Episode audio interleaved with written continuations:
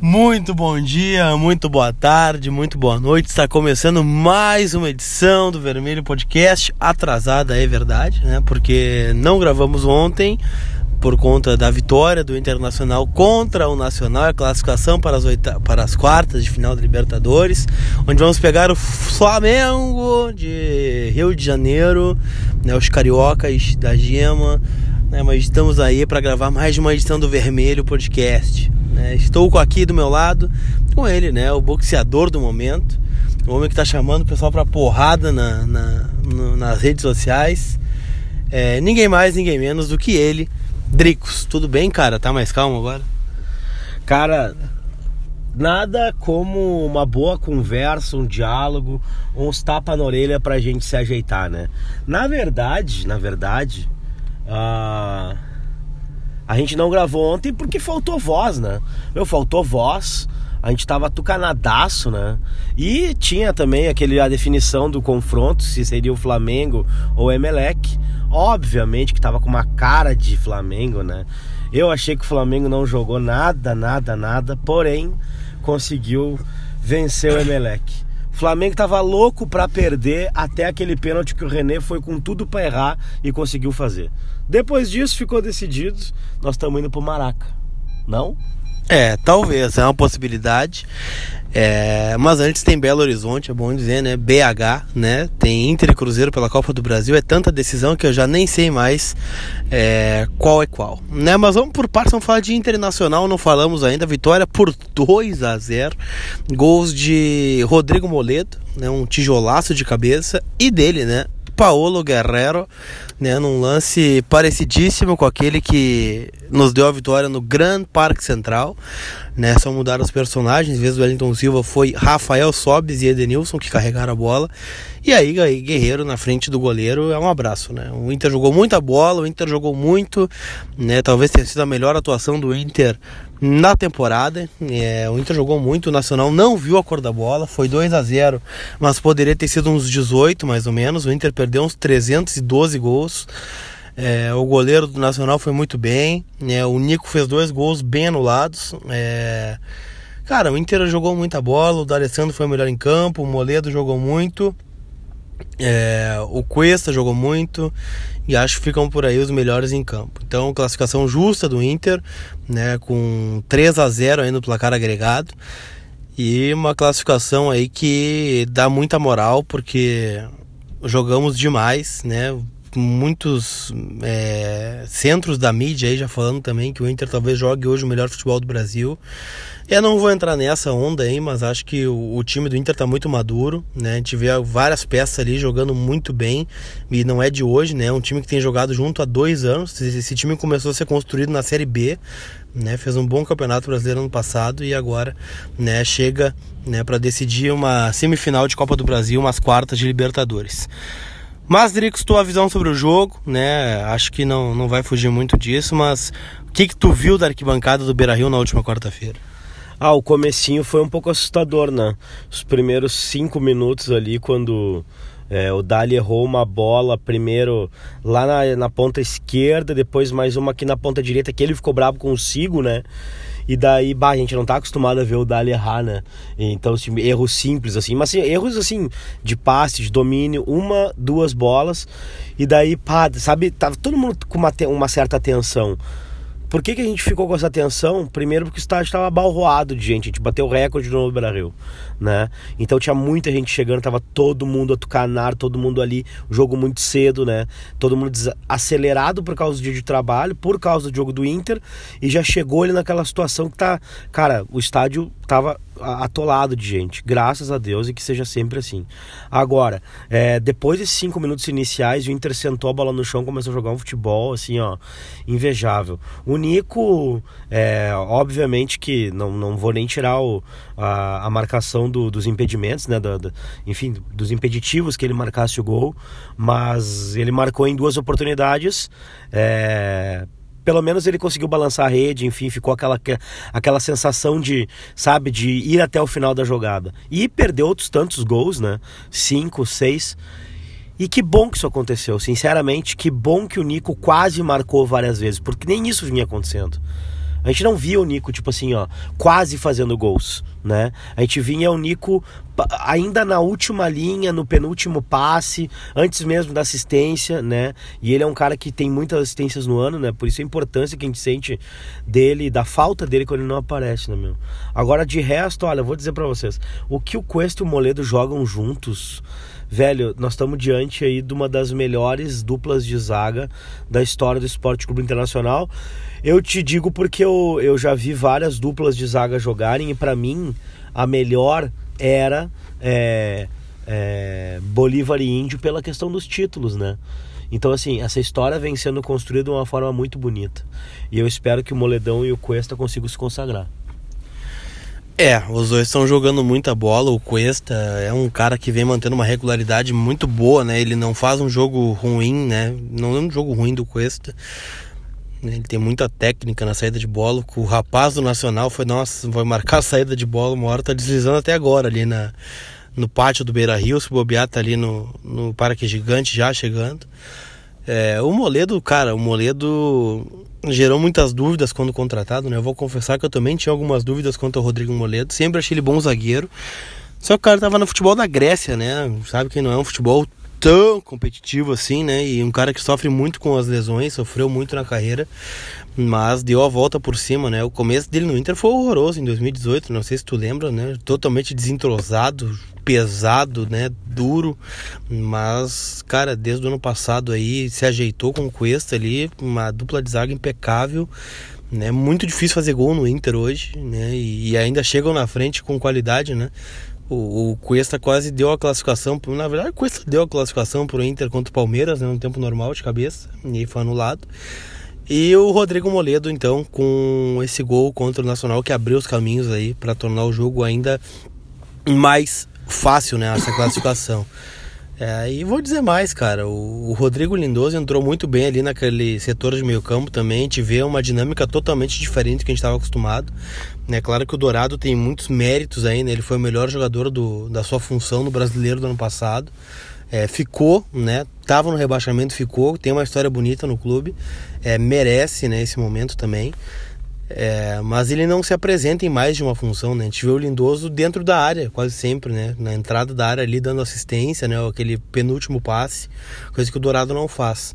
Então acho que o time tá ajeitado, assim, cara. A gente tem os 11, a gente sabe quem são os 11 titulares do Inter hoje. A gente sabe o time ideal e sabe que tem algumas peças que ali que vão entrar e que vão dar resposta. Né? O Nonato entrou bem no jogo, o Sobis geralmente entra bem no jogo, é, o Wellington Silva tá entrando bem nos jogos. É, e aí tem outras peças que a gente pode falar depois, que não tem entrado muito, mas que também são importantes, a Rafiori, é, o próprio Parede, querendo ou não, o Neilton, que ainda é uma incógnita, né, o, enfim, outros jogadores também, o próprio Emerson Santos na zaga, o Natanael na esquerda, é, o Zeca que não jogou contra o Nacional. Então a gente consegue ver a construção do grupo, né, a força do grupo, é, porque comparado com o Flamengo, por exemplo, que é o nosso próximo adversário na Libertadores, é, a gente não vê essa construção de grupo, né? A gente vê que é um time muito bom. É um time que tem. É, porra, chegou uma hora no jogo contra o Emelec, tava lá secando, saiu o Everton Ribeiro e entrou a Rascaeta no, no, time do Flamengo. Então é um absurdo, né? O, a qualidade do elenco. Só que ainda não é um time pronto. Né? Tá tentando acelerar esse processo com dinheiro, né? Traz um monte de jogador bom, uma hora a coisa vai acontecer. Mas hoje eu vejo o Inter dos né, oito melhores da América como o time mais pronto aí dessa Libertadores, talvez junto com o River ali, que é um trabalho que já vem de muito tempo também, trabalho do Gajardo, né, que, porra, tá sempre chegando aí em decisão. Mas acho que a, perspectiva é boa, tanto na Libertadores como na Copa do Brasil, com o que temos em mão hoje. Tu fez duas colocações aí que eu queria chamar a atenção. A primeira é sobre grupo, né? Tu falou sobre a Série B, sobre fez o traçou o panorama aí desde que a gente viveu esse ano é, com Cuesta, com Moledo, com Edenilson, com Dourado, com Dali, né? Com Nico, com Marcelo Lomba, né? Com Wendel. E esse grupo deu a volta por cima. Agora, eu não sei, cara. Pode ser, pode ser que o Flamengo consiga em tão pouco tempo botar um monte de jogador muito caro e com um ego muito alto dentro de um vestiário e dar certo. Mas eles não têm esse. Cara, futebol, se fosse isso, o mais rico seria sempre o vencedor porque traria o cara, os caras, montaria o time naquele ano, faria o time e tal. Mas não é só isso, entende? Não é só... E isso eu acho que o Inter está se preparando para coisas que não teria maturidade em outros anos, talvez até com times melhores né? Talvez não tivesse tido esse tipo de, de maturidade, esse tipo de oportunidade quando teve jogadores como Forlan aqui no Beira-Rio, né? Então, cara, é, é, o que eu enxergo é que o Inter hoje tem essa maturidade que tu fala. Eu não sei, eu não enxergo no Flamengo isso. Eu acho que caiu um Felipe Luiz tô extremamente badalado, um Rafinha extremamente badalado, um Diego que já era é, tido como um, não digo, não vou ser pejorativo, né? Mas tipo assim, um reizinho vizinho da Gávea lá, um cara que era tratado diferente e que criou a, o reiterismo da galera lá, né, do, de parte da torcida, né, por não entregar o futebol que o pessoal tava esperando. O Gabigol, que é uma marra ambulante, né, hum, e que tá ele tá jogando bem, tá decidindo, né, mas assim, é, então, assim, tem que fechar isso aí. Aí tem o Everton Ribeiro, tem a Rascaeta, tem o Gerson, entendeu? Tem uma série de jogadores. O Flamengo tem um elenco qualificadíssimo.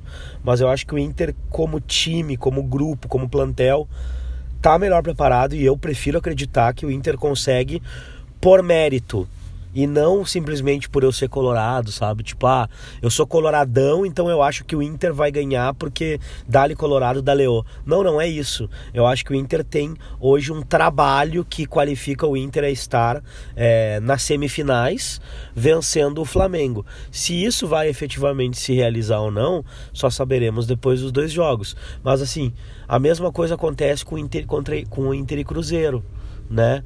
Pô, o Cruzeiro é um bom time, também tem um trabalho já de tempo, mas também já tem um ciclo que se encerrou ali. Tem um, um monte de, de, crise dentro do grupo.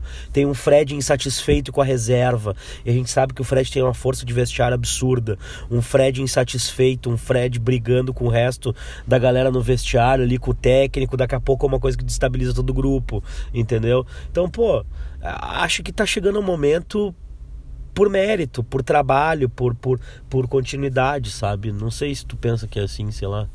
Ah, eu penso também. Eu acho que o Inter tá num momento muito bom, assim. Gente, e é um grupo, justamente, né? Tem é, claro, a gente vai falar aqui do grupo do Cruzeiro. Pô, o Cruzeiro é o atual bicampeão da Copa do Brasil por méritos, né? E desbancando clubes assim, né?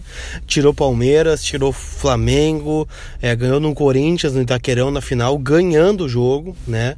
Então é um time que, que fez por merecer, mas também tem a fadiga dos metais. Né? A gente já viveu isso aqui também, né? A gente lembra de 2007 ali, 2009, uma períodos que né, sucederam conquistam, conquistas importantes do Inter e que é, tem que haver a troca de ciclo, né? O Fernandão foi embora, o Yarley foi embora, o Klemer foi embora, o Abel foi Sobis embora, foi embora. Sobis foi embora, né? O Chico do Alessandro chegou, o Alex chegou, o Nilmar chegou, o Guinha chegou e depois foram embora de novo, né? Então são ciclos que acontecem assim. Eu vejo esse grupo do Inter com fome, né? Porque tirando aí o, o Sobis e o D'Alessandro, desse grupo do Inter aí, que são multicampeões, né? A gente pega o Sobis, bicampeão da Copa do Brasil, bicampeão da Libertadores, campeão brasileiro, né? O D'Alessandro com 300 conquistas aí também, Sul-Americana, Libertadores, é... Ouro Olímpico, enfim, cara, um cara extremamente vencedor na carreira. É, não tem muitos jogadores campeões no Inter, né? Se a gente pegar e parar para analisar assim, é um grupo que precisa provar também, que tem é, essa vontade de vencer na carreira, de ter um título para coroar uma, um trabalho, um, que, é, enfim, tudo isso, né? E tem os três caras do Corinthians também, né? Que é o Danilo Fernandes, o Wendel e o Edenilson, é, o né? não era titular, né? Não, mas o tá Wendel no... sim. Mas é que, é que eu penso assim, sabe, cara? Tipo, é, é a vivência do grupo, né? Por, esses caras são rodados e eles tiveram ótimas experiências mundo afora. É, e isso que eu acho que, que é importante porque eles ficaram ali comungando daquela rotina com o Inter, com o time, com o clube, sabe, com a instituição. Foram esses mesmos caras aí que tomaram, é, que viram os vidros do Beira Rio serem quebrados, que viram os carros serem amassados no pátio, a torcida revoltada, botou, galera botando gradil, botando tapume, entendeu? Em décimo na Série B. Então esses caras ficaram, velho. Eles ficaram, eles estão aí. E quando a gente fala sobre isso, até parece que tá, ah, meu Deus do céu, não, não pode falar. É, da, dos erros, dos caras que a gente não concorda que estejam no time, coisa e tal. Não, porque também tem um lado dos erros, né? O lado dos acertos todo mundo conhece, a gente sabe, são coisas óbvias, são latentes, né? Assim como o lado dos erros, né? Os desenganos, né? Então, poxa, é, a gente não fecha olho para Trellis, para o Jonathan Alves acabou sendo até é, bem quisto pela torcida em determinado momento, embora eu, Adriano, não achava que jogasse qualquer coisa. Tipo, até para ti de repente foi em algum momento importante, para mim, cara, não é, mas faz parte do debate, entendeu? Então, assim, é o todo que eu acho que tem que ser avaliado. Negócios bons e ruins são feitos, acontece.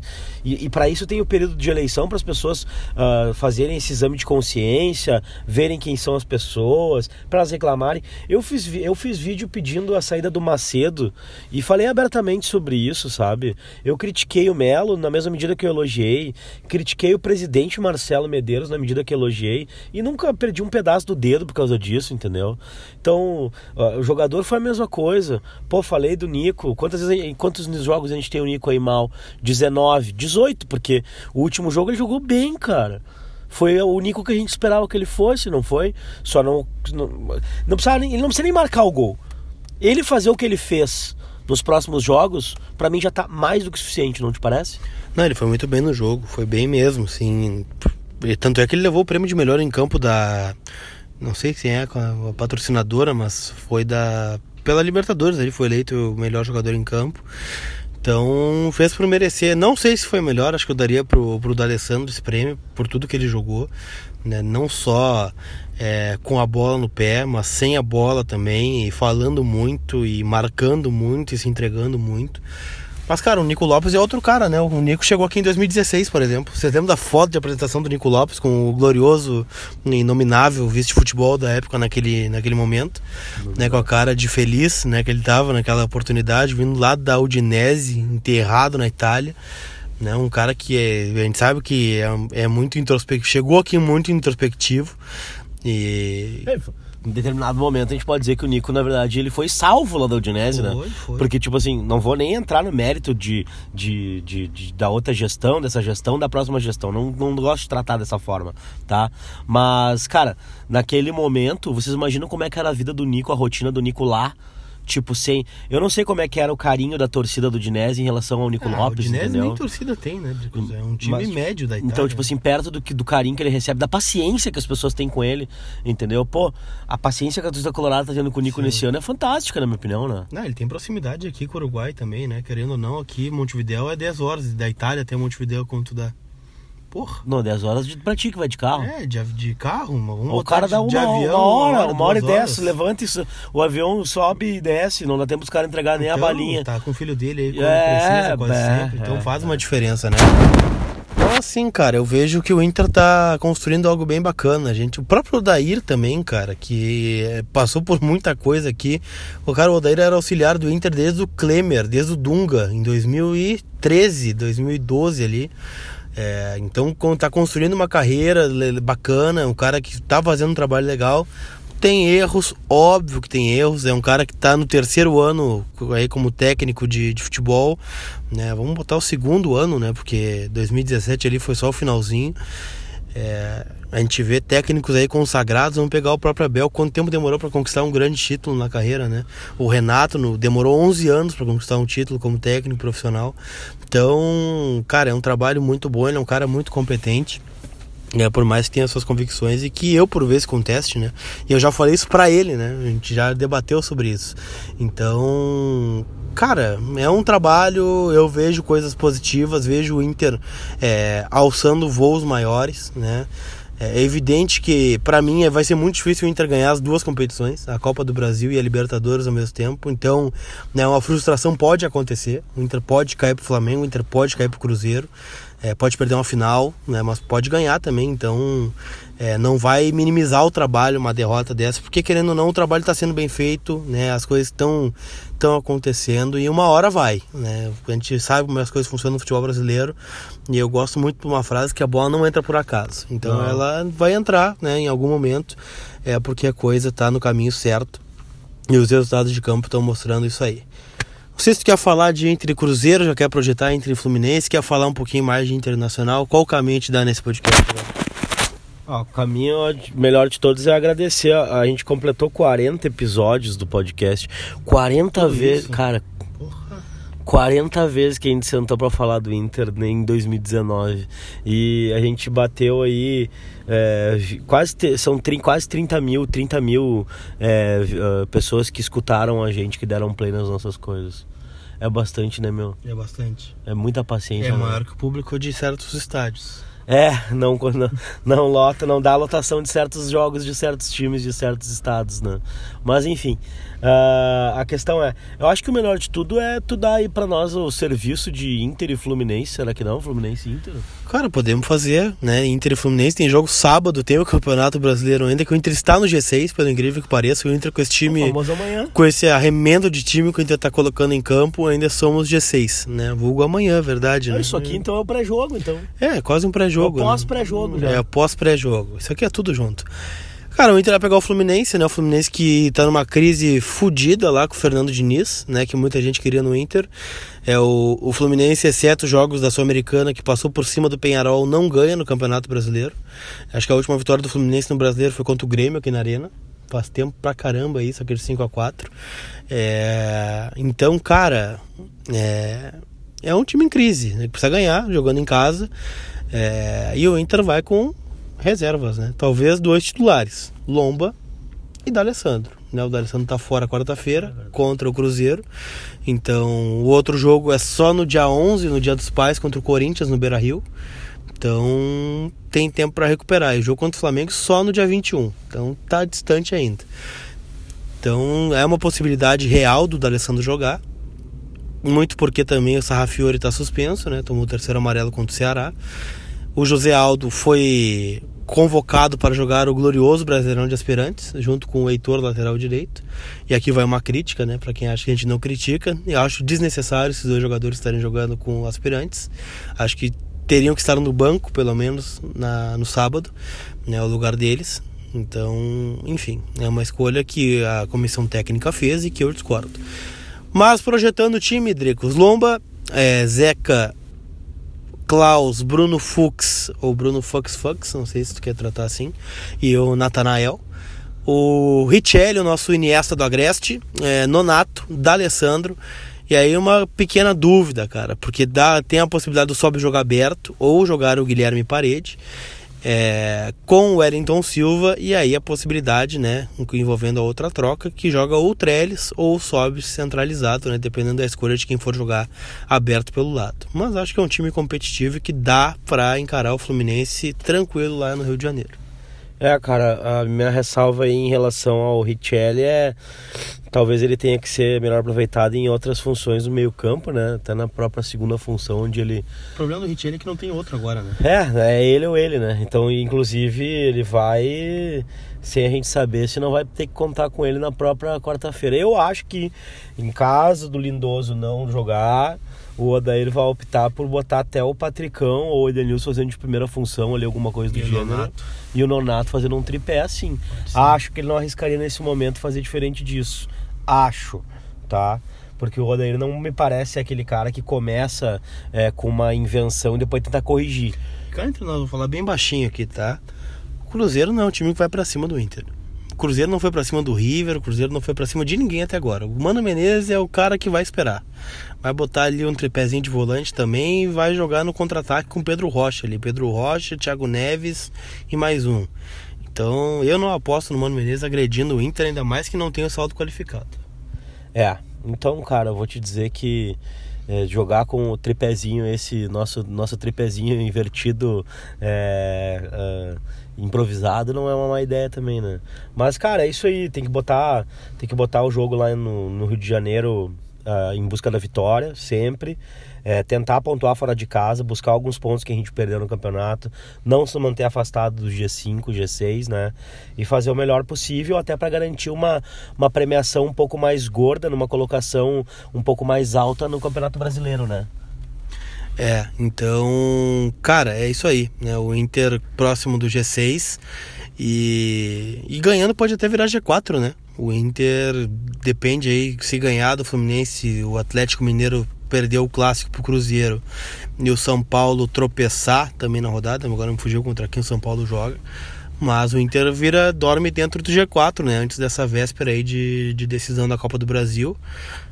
E, cara, o Inter e o Grêmio, querendo ou não, são os três times que ainda tem três competições para jogar, né? É difícil administrar, mas o Inter sem um grupo muito numeroso, assim, né? Um, um grupo não muito né, badalado, o Inter tá vivo aí nas três competições e, e ainda é, né, em comparação com o Grêmio, por exemplo, tá melhor colocado no Campeonato Brasileiro.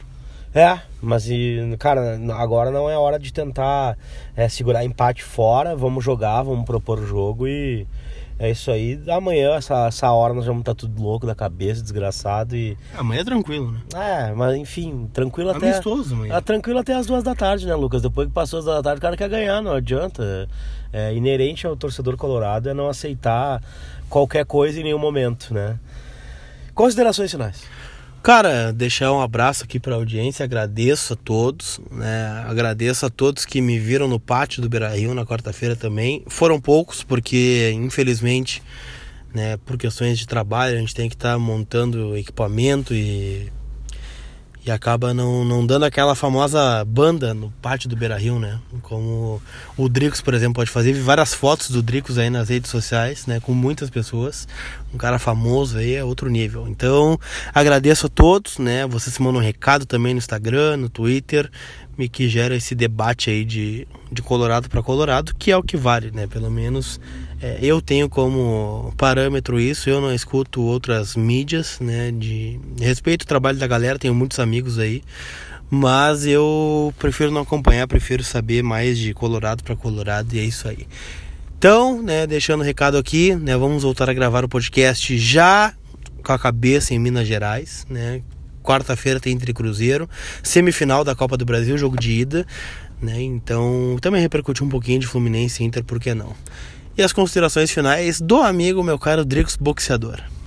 Cara, só para contextualizar esse negócio do boxeador do Lucas Colar. É... O processo. Não, não, tá tudo bem, tá tudo certo. Eu venho sendo hostilizado, assediado, caluniado. Sexualmente? Né? É, cara, existem várias formas de assédio, né? Mas é, é, são essas coisinhas assim que a gente não tem muita frescura com a audiência, a gente pode falar, né? É, a gente nunca, a gente não passa pano para ninguém, cara. E sempre tem alguém mal intencionado que não consegue ter uma vida minimamente feliz e precisa dizer, inventar coisas, fazer né, calúnias contra a gente. Hum. E hoje eu falei que um dia eu vou comer na porrada um desses gordinhos pão com banha que ficam enchendo o saco. Não que eu não seja um gordinho pão com banha hum. e não e são, não seja um entusiasta de gordinhos pão com banha, pães com banha, mas tô falando desses mau caráter mesmo, cara. Uma hora enche o saco, velho. E isso é um revide, não é uma ameaça, não é uma nada. Isso é um revide mesmo, porque é muito mais que um desabafo. Uma hora a gente cansa de ficar lendo bobagem, lendo besteira. A gente tem família, a gente é, paga conta, a gente se responsabiliza por tanto, muitas coisas e ficar ouvindo bobagem de gente inútil e que está fazendo hora extra no mundo, porque são só um saco vazio no meio do nada, é uhum. complicado. Hum. Mas deixar um abraço para quem vale a pena, que é a nossa audiência, é, dizer que é muito legal estar tá com vocês o tempo todo e fazer votos de que a gente faça um bom resultado amanhã, porque domingo, sem dúvida, já estaremos desgraçados da cabeça. E no próximo podcast com voz, né, Lucas Colar? Também. O mais importante, importante. é com voz. Tem uma, uma última pergunta para te fazer. Faça. O contra-ataque do Inter do segundo gol do Guerreiro seria um contra-ataque de almanac? Não seria. Ele seria um, um, um contra-ataque de cartilha, porque ultimamente a almanac não tá valendo nada. Abraço.